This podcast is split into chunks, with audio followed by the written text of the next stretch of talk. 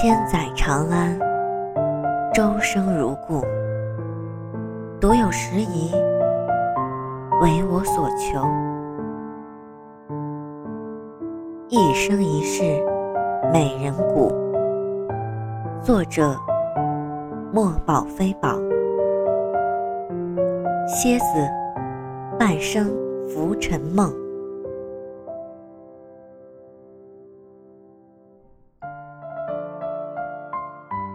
候机大厅，有人提着小行李，有人拉着自己的孩子。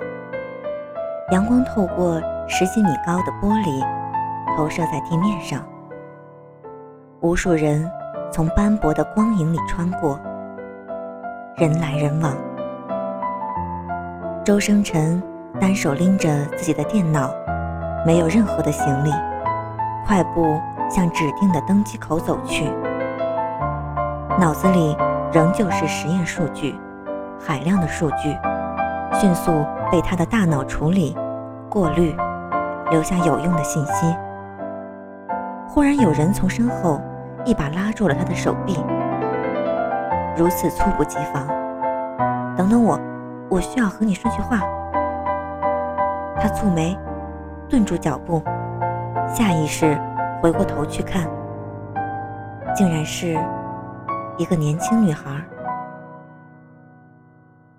她一身深蓝色的长裙，却光着脚，紧攥住他的手臂，胸口剧烈起伏着，似乎是意识到自己的动作太吓人。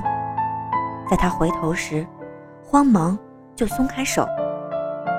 等等我，我还没有通过安检，需要回去办完手续，请等我一会儿，我只想和你说几句话。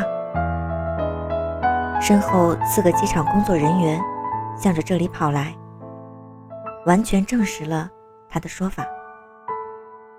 这个女孩子光着脚跑过安检通道，就为了留住自己，听他说几句话。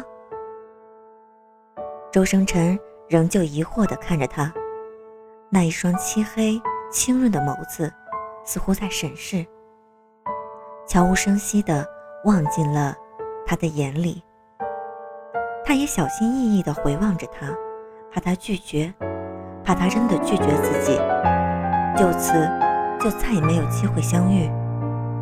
他听见自己的心跳很慢，慢极了，好像他只要一拒绝，就立刻会停止跳动。我认识你，你知道吗？周生辰，千万不要拒绝我，千万千万。不要拒绝我。雨水淅淅沥沥的，把西安弄得如同烟雨江南。明明是三秦大地，却已不见长安古城。时宜靠在窗边，看车窗外刚才掠过的路牌。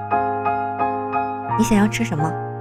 身边的洪小玉笑着将叠成小册子的地图展开。用手机边翻着美食攻略，边规划下榻后的路线。先把你的采访搞完吧。石一笑着提醒他。三人下了车，绕过安静的街，辗转数个错落的平房，终是找到了地方。开门的是个很年轻的女孩，只有二十岁出头的模样。而洪小玉的采访对象。就是这个女孩的老公，一个憨憨厚厚的男人。几个人进门后，夫妻俩都有些羞涩，招呼着十一他们坐下。不用紧张，就像随便闲聊。小玉笑得和善，示意男人坐在自己面前。阴雨天，房间很暗，只有黄澄澄的一盏灯，放在被访者。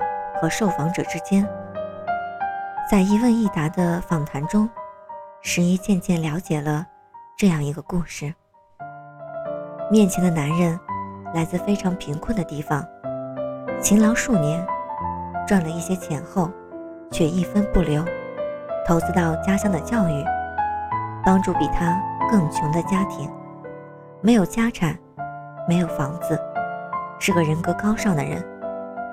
而这个故事之所以吸引媒体，却是因为他的小妻子面前这个眉清目秀的女孩子，是个大学毕业生，也是这个男人的同乡。